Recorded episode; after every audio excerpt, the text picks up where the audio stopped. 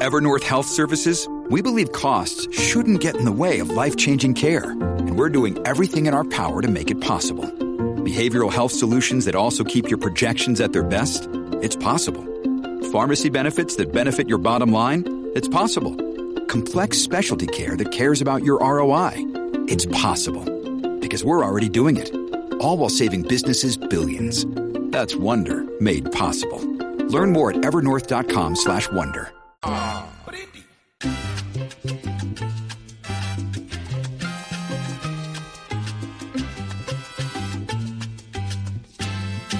estamos de regreso en Nación Z por Z93. Arranca una nueva hora repleta de información. 93.7 en San Juan, 93.3 en Ponce y 97.5 en Mayagüez. Nación Z. Y está con nosotros vía telefónica el secretario de la Vivienda, William Rodríguez. Muy buenos días, secretario. Días, secretario. Muy buenos días y buenos días a todas las personas que nos están sintonizando. Qué bueno que está con nosotros. Hay tantos temas que quisiéramos hablar, pero vamos a empezar como para darnos un, up- un update, ¿no? De cómo van los trabajos de respuesta y recuperación luego de ese paso de Fiona al día de hoy. ¿Cómo vamos, secretario? Pues mira, nosotros, eh, como ya saben, nos tuvimos a cargo de, de los refugios a través de todo Puerto Rico, ya esa etapa ya, ya cesó. No hay Pudimos nadie refugiado reubicar- al día de hoy, ¿verdad? No, no, no, ya hace como dos semanas cerramos el último refugio. Eh, estuvimos refugiados aproximadamente unas 2.300 personas a través de todo Puerto Rico en cerca de unos 130 refugios. Eh, al día de hoy ya todas esas familias fueron relocalizadas, algunas regresaron a sus viviendas, pues no habían sufrido daño o tenían algún daño menor que pudo haber, que se pudo resolver. Eh, y otras pues fueron reubicadas a través de nuestros programas de sección 8, de vivienda pública eh, y otros proyectos subsidiados a través de toda la isla. En este momento estamos en, en el proceso de contabilizar eh, los daños, ¿verdad? Identificarlos a través de todo Puerto Rico, a través particularmente de la información que nos está ofreciendo FEMA, de esa solicitud de asistencia individual que han estado presentando las familias, igualmente información que nos han brindado eh, los municipios y eh, a través del sistema de geolocalización. Qué bien. Secretario, entra de lleno una propuesta eh, de realizar compra masiva de propiedades. No es nuevo el tema, pero es un tema que Sí. preocupa también a los que tienen propiedades per se. Y hago la siguiente premisa para que usted nos explique cómo va a funcionar. Está el tema de las compras de las propiedades abandonadas de los cascos urbanos para de una de paso rehabilitarlos. Está el tema de comprar vivienda existente en urbanizaciones que no se han vendido y está el tema de construcción nueva. O sea, hay tres aspectos diferentes, pero hay situaciones en el pasado que se han dado Sí. y esto ha implicado devalorización de propiedades, porque cuando se compra en cantidades grandes, pues se negocia el precio, eh, cambia el valor del mercado y hay gente que se Sí. afecta después cuando va a vender su propiedad, que el valor no da por lo que pagó y se forman diferentes situaciones. Recuerdo una en Calle que llegó incluso hasta la legislatura.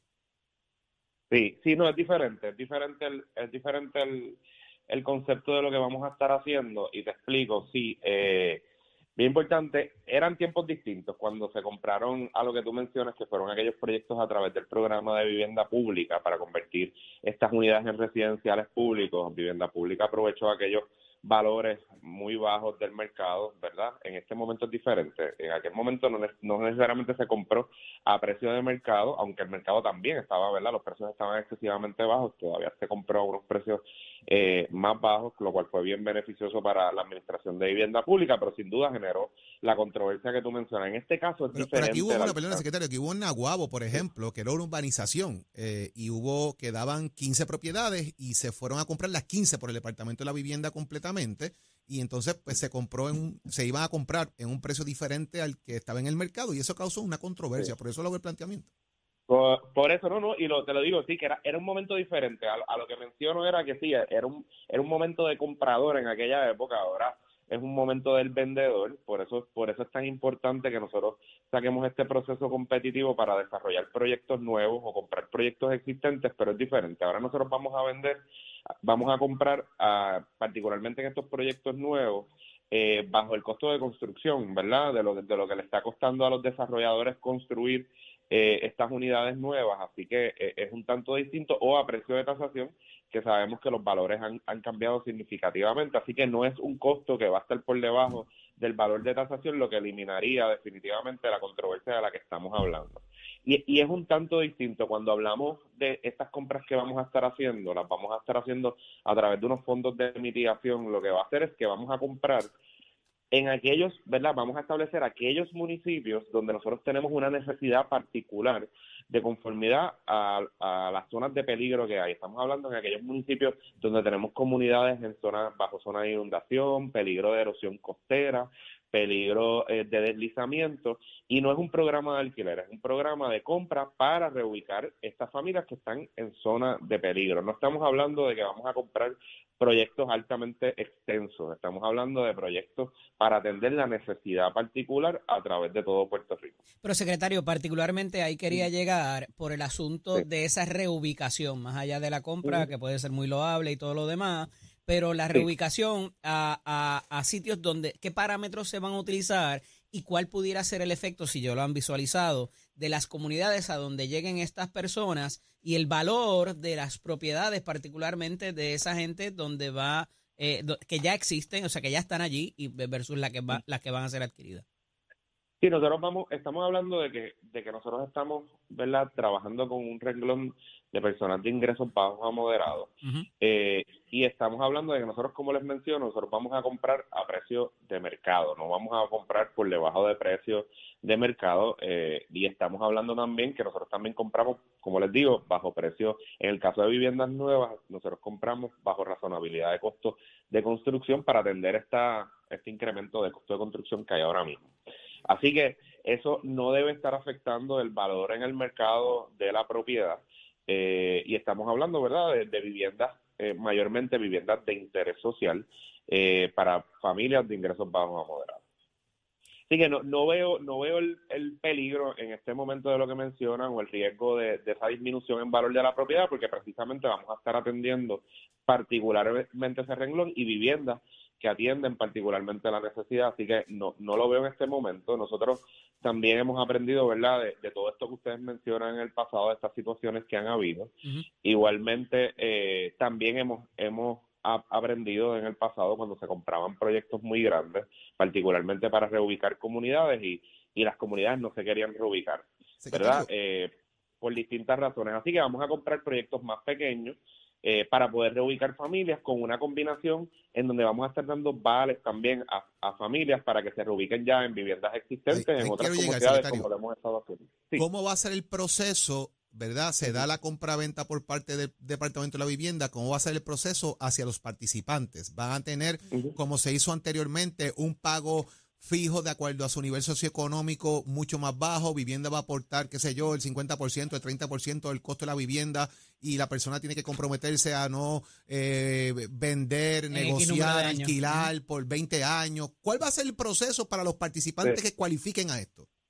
Sí, en este caso, en este caso nosotros lo que hacemos es intercambiar la casa existente por la casa nueva. Así que tiene una casa libre de costo, pero ciertamente tiene unas restricciones de uso en donde la familia la tiene que usar para su beneficio y no la puede enajenar, ¿verdad? Por, cierta cantidad de tiempo. ¿Quiénes, eh, van a cualificar para esto, secretario? ¿Personas que perdieron la propiedad o que están bajo eh, situaciones particulares? Son personas que son familias que están en zona de riesgo, que ya han sido identificadas por el Departamento de la Familia con informa con data ¿verdad? científica que tenemos y con data que nos han provisto eh, los municipios desde el huracán María y ahora obviamente con los elementos recibidos a través del huracán Fiona. Secretario, y si eh, parte de esas personas verdad tienen deudas de la propiedad eh, afectada, ¿qué, ¿qué pasaría con esa deuda?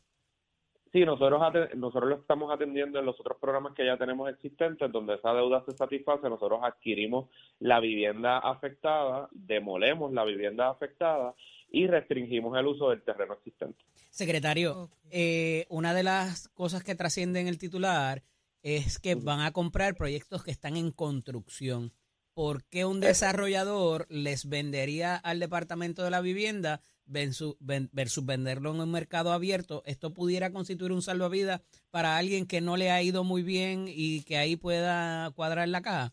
Pues, pues mira, nosotros no necesariamente estamos pensando en, en ¿verdad? Y no, espero que esto no suene feo, pero no estamos pensando necesariamente en el interés de los desarrolladores, estamos pensando en la necesidad que hay allá afuera.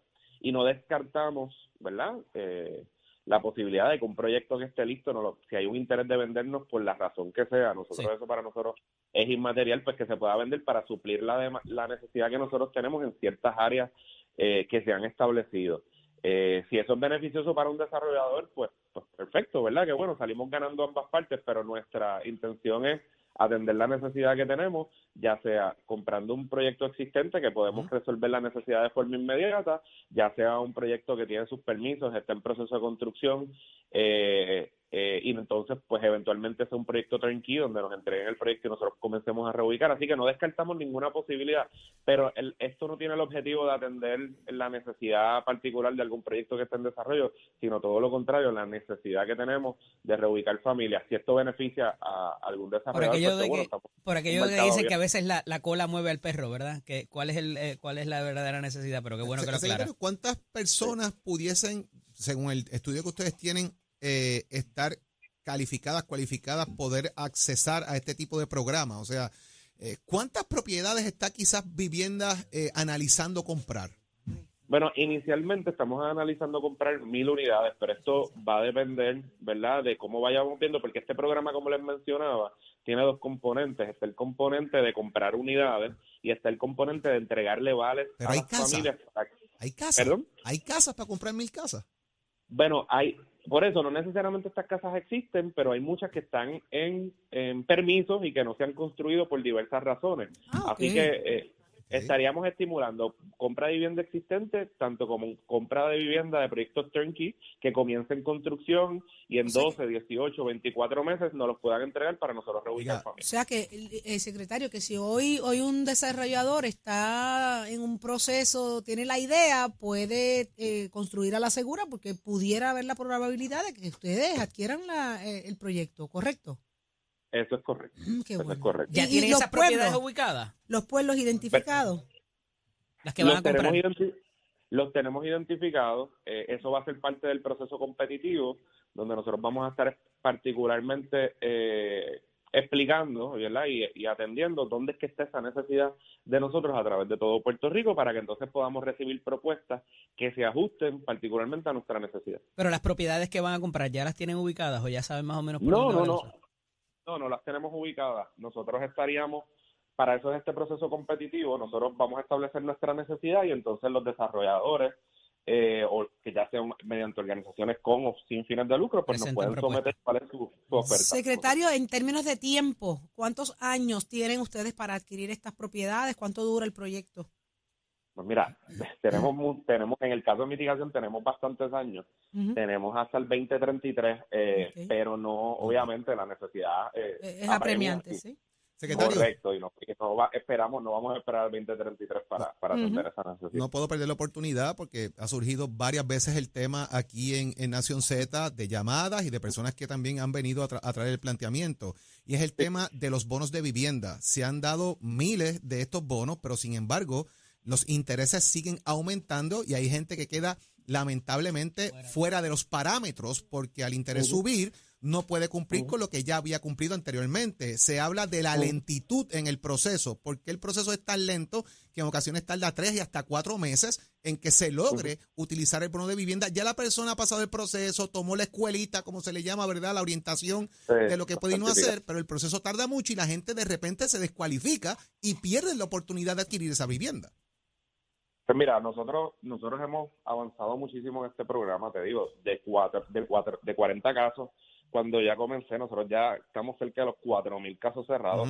Así que te digo, esto ha avanzado muchísimo, ¿verdad? Hemos, hemos, hemos hecho todos los ajustes, hemos dialogado profundamente tanto con la gente que se ha beneficiado del programa como con la banca para hacer los ajustes necesarios y el programa se está moviendo con mucha celeridad. Ahora bien, tenemos que entender también que esto es un proceso que no depende de nosotros, depende también del proceso bancario, depende de cuán ágil se entregue toda la información que se solicita a través del proceso bancario, que generalmente... ¿Y los bancos están cooperando? O sea, los bancos están cooperando, están ayudando en la precualificación, ese proceso lo está haciendo el banco, lo está haciendo vivienda. Están ayudando muchísimo. Nosotros en este momento hemos hecho ajustes. Hay bancos que nos han pedido hacer la, la cualificación inicial y no, no cualificación en términos de ingresos, sino en términos de eh, si la persona es, ¿verdad? Es, es, cualifica para el programa. Si cualifica el programa, exacto.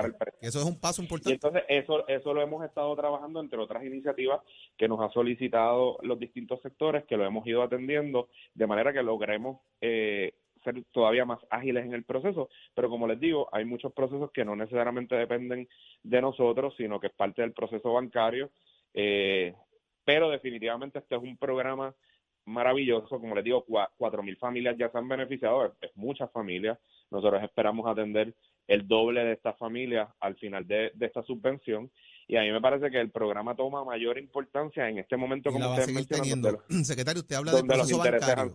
Usted habla del proceso bancario. ¿A qué se refiere específicamente con el proceso bancario? ¿Inicial, precualificación o el trámite? Eh, para saber, porque si hay que meterle caña a los bancos, le metemos caña a los bancos. No, no hay que, ¿verdad? Tampoco estamos hablando. No, pero es que se lo digo, secretario, porque hay mucha gente en Puerto Rico que depende de esto y, están al 4% y de repente está al 8%, pues perdieron la oportunidad de una casita y estaba en el hilo ahí, secretario, de que con tres pesos que me suman perdí la casa y de repente ese cambio de interés los dejó fuera del programa y se desesperan y se frustran y entonces los bancos dicen, mire, yo estoy haciendo lo que puedo, pero no está en manos mías. Entonces de repente como que la papa caliente y al fin y al cabo los bonos están ayudando a la gente a comprar casa detrás de que no hay mucha se les cae esa oportunidad y créame que uno los ve hasta con lágrimas en los ojos. Claro. Claro, es triste. Mira, nosotros, nosotros, nosotros estamos trabajando ágilmente, ¿verdad? El proceso. Eh, hay casos y hay casos, ¿verdad? Hay casos donde hay, hay instituciones que, que se demoran más porque tienen un, ¿verdad? Tienen un flujo mayor, mayor de casos. Yo sí te puedo decir que el programa se ha vuelto eh, principal en muchas instituciones bancarias. En todas, diría ¿Quedan, quedan chavos ahí? ¿Quedan chavos, secretario? Sí, sí, sí, quedan. O sea, que todavía la gente puede solicitar ese incentivo. Sí, estamos estamos hablando que quedan, ¿verdad? Estamos hablando que quedan como unos 190 millones. Eh, ¿Cuánto? Así que, todavía queda dinero y en la medida de que sea necesario, créanme, esto es un programa que yo lo veo excesivamente necesario, particularmente en esta época de aumento de interés. Así que en la medida en que sea posible y nosotros tengamos posibilidad de inyectarle más dinero porque exista la necesidad, haremos los trámites pertinentes dentro de nuestro secretario para que la gente no siga para que la gente no siga construyendo en las mismas áreas inundables, en lo mismo donde hay derrumbe y hay mucha gente que vive alquilado y que los dueños de esas propiedades le dan la oportunidad de comprarla, de comprar la casa y muchos están haciendo eso. Y algo tan importante como que nuestros jóvenes, nuestras parejas jóvenes tengan esa ayuda inicial. yo no tuve la ayuda inicial. Ay, ya quisiera cuando me gradué. Así que esto es una ayuda que puede dar hasta 60 mil dólares. Imagínense ustedes para comprar una vivienda. Secretario, tengo curiosidad, tengo una curiosidad.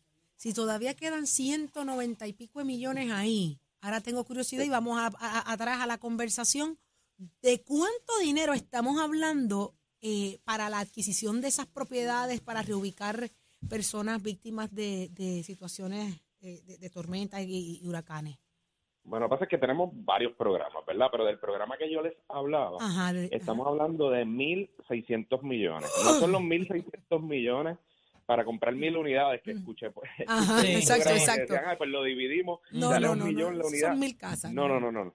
Ese no es el tema. Es que proyectamos comprar inicialmente mil millones, pero eso, como le menciono, tiene el componente también de brindar vales para comprar para que las familias puedan comprar también en mercado existente. O sea que es una mezcla de distintas alternativas. Igualmente, si vemos que las mil unidades es todo un proceso exitoso, vamos a aumentar esa compra a más unidades, todo dependiendo de la necesidad, pero el presupuesto final del programa son 1.600 millones. Qué bueno. Secretario, le agradecemos muchísimo esta gran conversación acá con nosotros en Nación Z, que se repita.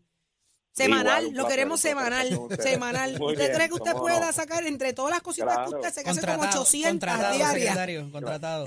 Claro que sí. Claro Qué bueno. Buen día, secretario. Muchísimas gracias, lindo día. William Rodríguez, el secretario de la vivienda, lo escuchó aquí en Nación Z. Seguimos, Achero. Este segmento es traído a ustedes por Caguas Expressway, donde menos le cuesta un Ford. Damos paso al segmento del análisis del día y en la mañana de hoy jueves está con nosotros el ex senador Nelson Cruz, a quien prontamente le damos la bienvenida. Buenos días, senador. Buenos días, eh, licenciado para usted, eh, Jorge, Saudi, todos los amigos allá, a Chero y a todos los amigos de Nación Y está nuestro amigo también experto en comunicaciones y también golfista profesional, el amigo Dani Hernández. Buenos días, Dani. buenos días, buenos días a todos. ¿Ya practicaste? Estamos, estamos ¿Estás en eso? llegando, llegando casi a la perfección. Mira, eh, en la mañana de hoy hay un titular que un poco lo, lo traigo y lo quería hablar con ustedes porque es algo que vengo reseñando con cierta frecuencia y es la pérdida del recurso humano en el servicio público y cómo esto está afectando o pudiera ser parte quizás de una línea para irnos por contratación y desde el año 2000 hasta ahora se han reducido una cantidad significativa en las, en las- no solamente en las agencias, sino en las corporaciones públicas. Y quizás estamos viendo eso ya no necesariamente en el empleado que no produce de cierta manera, sino que uno va a una ventanilla, vas a cualquier centro gubernamental y no hay personal para atenderte. ¿Cómo lo ven? Dani, empiezo contigo. Mira, yo llevo tiempo denunciando que principalmente en las áreas técnicas dentro del gobierno eh, estamos teniendo problemas y vamos a tener muchos problemas. Primero, hace tiempo, ¿verdad? Eh, la gente se graduaba o decidía tener un, empleo en el gobierno más allá del salario por los beneficios y, y de uno a- apenas este diríamos una década o menos de tiempo para acá todos esos beneficios se han reducido el retiro ya no es un ya no es un beneficio que la gente pueda mirar dentro del gobierno. Los días de fiesta tampoco eh, los planes médicos tampoco. Entonces qué es lo que queda ah pues simplemente este una vocación. Pues lo que pasa es que con la vocación no se hace compra verdad y la gente que estudia o tiene una especialidad pues no están mirando como que dentro del gobierno tengan una opción porque cobran muy poco y encima no tienen prácticamente ya ningún beneficio.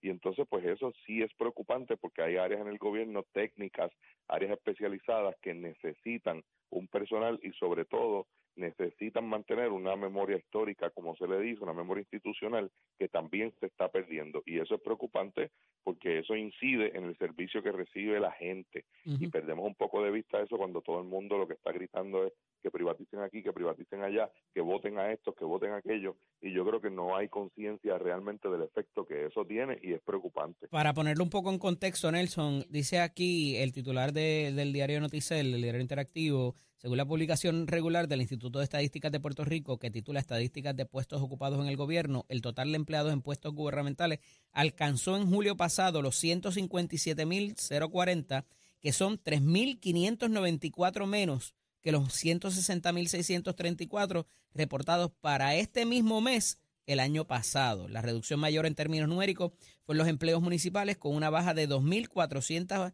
2.842 plazas, debo decir, menos que el año pasado. Los totales de ambos, fueron, de ambos periodos fue de 43.621 empleados en julio de 2021 y de 4 40.779 en el mismo mes del presente año. La otra reducción significativa fue en las corporaciones públicas que bajaron de 28.229 empleados el año pasado a 27.119 en julio del 2022. ¿Qué estamos viendo aquí? ¿Qué, provoca ese tipo de pérdida en el servicio público? Eh, como dice Dani, quizás no se está haciendo tan atractivo. ¿Qué, pudiéramos hacer eh, para esto? O quizás es una agenda para provocar que eso ocurra. Mira, la realidad es que el asunto fiscal del gobierno pues nos ha llevado y lo vivimos nosotros en el cuadrino de Luis Fortuño cuando la ley 7 que fueron 11 mil, casi 12 mil, no fueron 30 mil como se dijo y eso se, se certificó una vez eh, el pasado cuadrino eh, la mayoría del PNP llegó, que certificamos eso, sí que no llegó a más de 12 mil, pero sí eran 12 mil funcionarios que tenían una experiencia eh, muy vasta en diferentes áreas técnicas, como por ejemplo la Junta de Ambiental, por darte un ejemplo.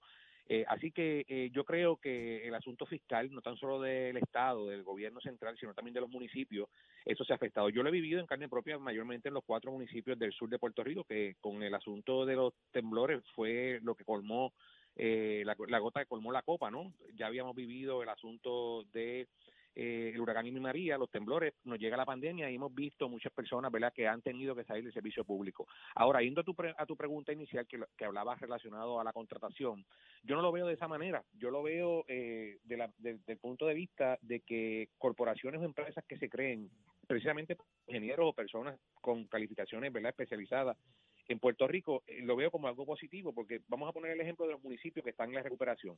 Muchos de estos municipios, cuando comenzaron a trabajar con el asunto de eh, la recuperación y tener que someter todos los documentos a FEMA, mayormente en el caso de los, de los terremotos y los huracanes, Eh, nosotros vimos empresas como por ejemplo la que tiene el licenciado Carlos Pesquera, que todo el mundo la criticaba, pero era una empresa que era en ese momento la única que estaba capacitada y tenía el peritaje y el staff, ¿verdad? el equipo para poder responder y muchos municipios, eh, PNP y populares tuvieron que verse en la obligación de reclutarlo al punto de que hoy en día el alcalde de Ponce no ha salido de Carlos Pesquera porque reconoce que tiene un expertise mucho más allá ¿verdad? de su afiliación política y algunos intereses que pueda tener dentro del PNP. Así que yo creo que es, momento ¿verdad? de que nosotros eh, utilicemos a, capacidad la ley de, de, movilidad de empleados públicos. Yo eh, en el tiempo que estuve como senador fui eh, parte esencial y moví, ¿verdad? Algunos empleados públicos que se querían eh, transferir de agencia. Por ejemplo, en el caso del Departamento de la Familia, teníamos eh, personas en la Policía de Puerto Rico que eran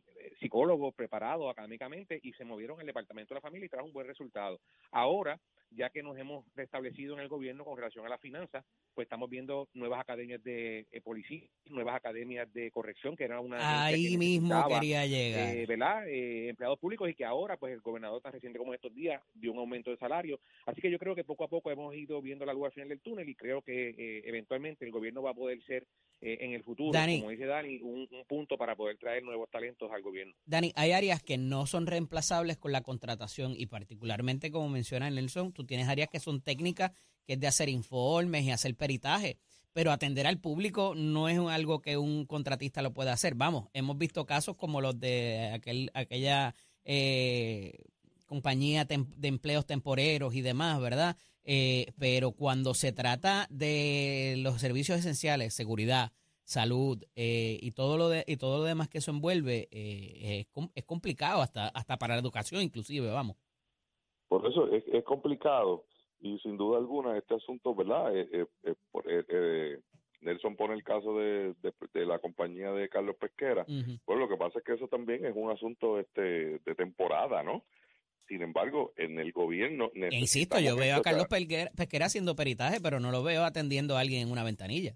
Por, por, por eso, y, y, además, pues eso tiene un... Y no que el servicio público sea eso solamente, vamos. Pero, pero hay unas áreas, él, trae el caso de la Junta de Calidad Ambiental, la, la Comisión de Servicio Público, por ejemplo, que son los que fiscalizan áreas a los sumamente técnicas. a los taxistas, etcétera. Este, esas áreas eh, eh, caería incluso eh, prácticamente en un conflicto de interés contratar una compañía privada para que realice eso. Mira, Eddie, el, el año pasado el director de registro demográfico en el área de Mayagüez era un empleado de, de, de, temporero de una compañía esta de contrataciones. O sea, ni siquiera era empleado de la agencia, el director regional. Eso Ahí hay un problema. Hace unos años atrás. Eso era inconcebible. No, bueno, que para hacer nombramientos tú tienes que tener un juramento y tienes que la, la, la, autoridad nominadora, como se conoce. Lo que pasa es que empezamos, este, este, eh, desde que empezamos con el asunto este de estar contratando directores y jefes, que empezó con Tomás Rivera Chat siendo comisionado electoral por contrato, de ahí se fastidió toda la cosa de servicio público y hemos tenido eh, secretarios de educación, hemos tenido este directores de seguridad pública por contrato. Eso era inconcebible en el servicio público hace unos años. Bueno, lo que pasa que y, ahí quería empatar. Para darle más dinero, para darle más dinero a la gente y para lograr poder reclutar a otros que no quieren ser empleados del gobierno. Claro. Y ahí es donde estamos cayendo. Entonces que vamos a tener un montón de contratistas de aquí a, cinco años en el gobierno que entran y salen cada rato y después nadie sabe qué quedó ahí. Nelson, pero, pero y ahí empato con, la, con el titular de ayer de los bonos de productividad. El, e, ese bono de productividad, antes de que se mal utilizara, eh, eh, constituía una herramienta para el reclutamiento de particularmente los, los directores de agencia, ni tan siquiera los empleados de confianza, porque tú tienes unas prohibiciones éticas cuando sales del puesto, tienes unas condiciones que no necesariamente las tienes en la empresa privada, eh, tienes en la prensa detrás de ti, ¿verdad? Y el secretario de agencia o el director de corporación pública se enfrenta a todo esto cuando pudiera estar en la empresa privada sin la presión que tiene con el asunto de la deuda y con un montón de otras cosas más. Entonces, eh, eh, vemos que quizás en la contratación privada o cuando se hace, como dice Dani, como pasó inclusive con la policía, con el Departamento de Educación y demás, otras plazas, pues eso le ofrece un incentivo a ese profesional de excelencia con ese peritaje necesario para correr la agencia. Mira, yo creo que tenemos que ver el vaso no medio vacío, sino medio lleno. Eh, Te explico. En este caso, eh, el asunto de Carlos Pesquera, que se trajo un momento dado para el Departamento de Seguridad Pública, era una persona que conocía el gobierno federal y que en ese momento se necesitaba eh, traer, ¿verdad?, para poder eh, cumplir con unos estándares en ese momento que pedía la- el proceso NIMS, que era este proceso de responder a las emergencias, etcétera. Yo creo que con la Junta, ¿verdad? Yo siempre le he criticado, pero creo que si la Junta ha, ha venido, ¿verdad? Vino también a darnos un, un poco de, de dirección, ¿no? Eh, ahora, eh, tú sabes que el 10%, si eras empleado de carrera y te ibas en un puesto de confianza, al culminar tu proceso te daban un 10% eh, a tu salario y regresabas a tu puesto de confia- a tu puesto regular. Eso ya no existe. Así que yo creo que la Junta pues nos vino, ¿verdad?, a poner en, en cintura y poder eh, mirar de manera responsable el asunto de, de las finanzas y de los empleados públicos. Así que es un asunto, ¿verdad?, que, que tiene que seguir trabajándose, pero lo importante es que por lo menos el gobierno ha puesto, ¿verdad?, los puntos sobre las IE y ha trabajado con el salario y con el nuevo reclutamiento de áreas esenciales como la corrección, la Policía de Puerto Rico, entre otras. Así que veo que al futuro, ¿verdad?, eh, nos va a traer buenos beneficios y el Instituto de- de Estadística publica todos los días y todos los meses estos números que ahora pues decidió un medio traerlo, pues mira, lo estamos discutiendo, pero esto todos los días ocurre dentro del gobierno de Puerto Rico. Sí, pero eso es un problema, Nelson.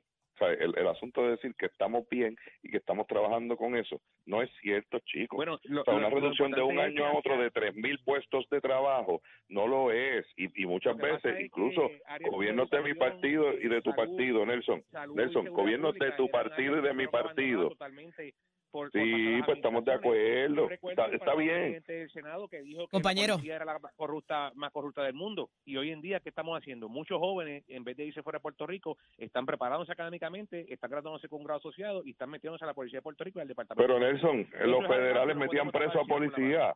Nelson, los federales metían preso a los policías también por corrupción. O sea, no hay queramos que tampoco hacer un falso y- positivismo, chicos. y hay que ¿Sabes? limpiar la No, no digamos que todo está bien. Pues no digamos que Bueno, todo pero- está bien. Pero fueron No leyes está aprobadas bien. por el PNP, fueron leyes aprobadas por el, P- por el PNP y no se dice, pero el ética gubernamental y el Departamento de Justicia todos los días pueden puede el Instituto de Estadística también hacer un estudio de eso, pídanle ustedes en el Senado y en la Cámara que busquen cuántos funcionarios públicos al, al año, tanto por ética por el FREI y otros, son, son multados todos los años. O sea, eso lo hacemos todos los días y con leyes de- aprobadas por el PNP. Se me acaba el tiempo, pero agradecido que puedan haber estado Yo con nosotros que, disponibles hoy. yo creo que Nelson no entendió el problema de los empleados de servicio Lo público. no es un asunto que el. PNP que esté es salvando el mundo El con Partido eso. Popular fue el que nos llevó a la crisis fiscal y eso es una cosa que ustedes no quieren atender. Fue Alejandro García Padilla que nos llevó a la Junta de Control Fiscal. Un abrazo, Mira hermano.